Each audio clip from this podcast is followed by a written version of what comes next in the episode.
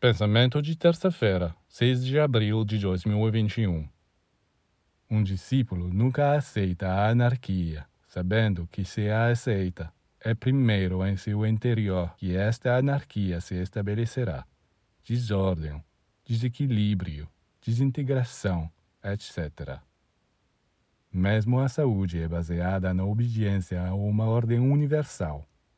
No momento em que o homem começa a instalar esta ordem dentro de si, tudo se acalma, equilibra, harmoniza, embeleza, ilumina, fortalece, ressuscita.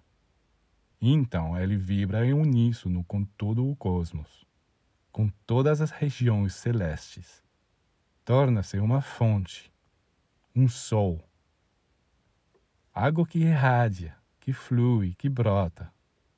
Este é o ideal ao qual devemos aspirar, e não permanecer como uma porta aberta a todas as correntes nocivas que flutuam em forma de filosofias ou ideologias anarquistas.